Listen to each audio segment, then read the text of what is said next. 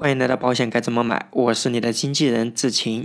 今天我们聊的主题是在保险行业开门红阶段，如果到保险公司去买保险，应该注意什么？那还有就是开门红阶段，如果我们买保险的话，有没有什么好的政策？我想问一下听节目的朋友们，大家有没有在保险公司开门红阶段买过保险呢？大家如果对保险公司开门红有什么想法，有什么有趣的或者是想吐槽的经验，我们评论区聊。当然，想必也有很多朋友对开门红也不太了解，这里我们做一个简要的介绍。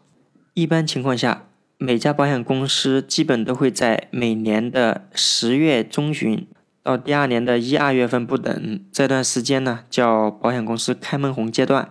一般情况下，在这段期间，保险公司的业务量是非常大。有很多保险公司甚至在一两个月、两三个月的开门红这段时间，就可以完成总公司安排的全年指标。因为在这段时间里，各家保险公司身怀绝技，拿出看家本领，干什么事情呢？就是邀请老客户和一些准客户到现场去听保险公司的阐说会，或者是美其名曰感恩会、酒会，以及各种各样的客户答谢会。一般情况下，很多客户都盛情难却。那我们作为准客户或者是客户，有这样一个小福利，很多朋友就觉得不去白不去了。那到了现场，大家才发现啊，这不是一场单纯的感恩会。为什么呢？在过程当中，他可能有时间，有所谓的专家介绍今年的开门红产品。咱这里也甭管有没有虚假成分，有没有夸张成分。那短短这个三个小时、两个小时以内。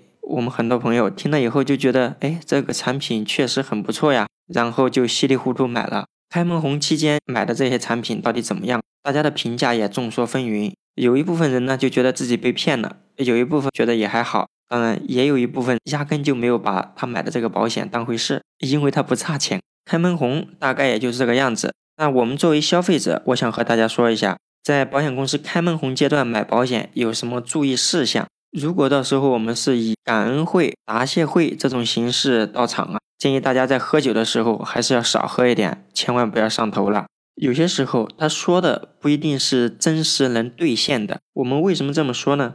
开门红阶段，特别是现在的老五家保险公司，他们特别喜欢推出一些年金险加万能账户、分红保险等等。现场的时候你会发现，这种理财型的保险，它演示出来的数据都还挺好看的。这里大家要留一个心眼，它演示的数据是不是一定能达到的？那当然，一定能达到的是一部分，还有就是那些不确定性的收益。那不确定性的收益，它是以多少为标准？就比如人寿这家保险公司，去年的开门红，我记得它推出的年金保险是以五点三来吸引客户，今年他说的是五点一，不管五点一也好，五点三的收益也好。这个仅仅只是目前这个产品的结算利率，因为万能账户它是不断浮动的，所以刚开始的这个结算利率并不能代表什么。我们应该看的是它以往过去可能五年甚至十年时间内所有的万能账户的总体收益大概是在多少。你参照这个收益，它的可信度可能更高一些。如果大家具体了解了保险公司万能账户的收益问题，你会发现很多公司可能维持在四左右，就是平均下来大概是在这个样子。至于这个万能账户的问题啊，我仅仅只是说这一点，让大家明白，咱们甭管别个口若悬河，特别是当我们要冲动的时候，我劝大家还是要稳住、稳住再稳住，把这个产品啊了解个七七八八以后，这个时候如果我们觉得还是比较合适，你下手也不迟。我们前面这个说的是答谢会，我们现场要得留点神。那另外还有一方面是什么问题呢？有些公司啊，它就推出认购，怎么一个认购法呢？就是说我这个新产品上市，我可能只收一百个亿的保费，如果你想买，赶紧来认购，到时候来买要得抢购哦。特别是在两年前、三年前，甚至还有保险公司的客户在网吧里面抢购保险公司开门红的产品。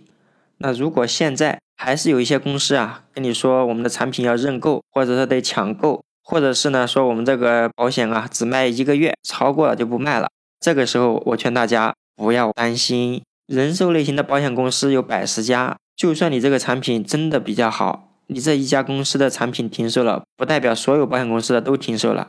我们的关键还是一点，这个产品真的比较适合我们吗？我们得把这个保险啊了解个清清楚楚以后，建议大家再下手。以往我们发现有些保险公司的开门红产品，他说了大概一个月以后要停售，停售了，你很有可能哪一天又发现这个产品又重新上市了。这种问题啊，特别在以往屡见不鲜，最近这几年好一点了，因为银保监这一块啊管控还严一些了，所以你发现什么开门红啊，什么认购啊，什么要抢购马上要停售啊，这些信息，希望我的粉丝能平静、平静再平静。刚才说的是保险公司开门红阶段，我们买保险需要注意的事项。当然，我的意思并不是说保险公司开门红阶段的产品啊、福利啊等等这些问题以次充好。其实，在开门红阶段也是有好的一些政策的，当然也会有一些好的产品。好产品就比如健康型的、储蓄型的，其实都有。如果大家需要量身定制方案，私下找志勤就行了。那接下来我想和大家说一下。开门红其实也会有一些福利政策的，特别是银保监会推出保险信保回归保障这一个主题以后，那么陆续有一些保险公司就推出开门红阶段健康险的相关福利政策。一般情况下，这种福利政策啊，体现在两个方面。第一个方面就是它的免体检额度增加了。为什么说免体检额度增加，它是一个好的福利政策呢？那举个例子呀，就比如您现在已经四十多岁了。您想买个一百万的重疾险，那选来选去呢，发现有一款产品呢，确实非常不错。既然这个产品都已经很适合我们了，要不我一百万的保额全部买这个保险吧？但是对很多公司来说，不同年龄阶段我们要买的保险额度高了，就有可能要去体检。也许你在说，保险公司要求我们去体检多好啊，我还可以免费去体检。这个事情如果发生在你的公司这一块有相关的福利啊，我觉得确实也很不错。那如果是保险公司让你去体检，我劝大家要三思。为什么呀？如果保险公司安排的哪一项体检过程当中，我们发现了异常指标，它很有可能会影响保险公司的核保。就比如我今天有一个委托人，他是心电图发现有左束传导阻滞，他和我说，医生说我这个事情没问题，根本都不用去管。大家知道吗？如果出现这样的问题，再来买医疗险也好，重疾险也好，多半要被拒保。所以，我们劝大家买保险，能不体检就不体检。那现在在开门红阶段，有一些公司他就把这个免体检额度给增加了。就比如四十岁以前可能六十万就需要体检，现在你买一百万也不用体检了。所以说，这个对大家来说是一项福利政策。那另外一方面，我想说的保险公司的开门红福利政策呢，一般情况下对很多委托人都非常有用。那就是有一些公司开门红阶段。它对于健康保险的核保啊这块放宽松了，就比如以前，如果我们有乙肝病毒携带或者是乙肝小三阳的问题，就算我们的肝功能检查正常，腹部彩超检查也正常，你到很多家公司去买保险啊，都会被加费的。再比如高血压的问题，如果是一些轻微的高血压，一般情况下我们在其他时间到保险公司去买保险，它的核保通常都是会被加费或者是被拒保的。但如果是同样的情况，我说的是轻微高血压哈，或者是我们轻微的血压高的问题，还是有那么少数的保险公司在开门红阶段可以让我们正常买到健康保险。以上呢是我提到的保险公司的第二大福利。当然，这也并不是意味着啊，大家平时买保险就没有这样的政策。随着我们有一些保险公司越来越人性化，有些保险公司的这种宽松的核保政策啊，它会延续一整年。随着我们现在保险行业的竞争日益激烈，也会有那么少数的保险公司。一般情况下，它的核保啊一如既往的宽松。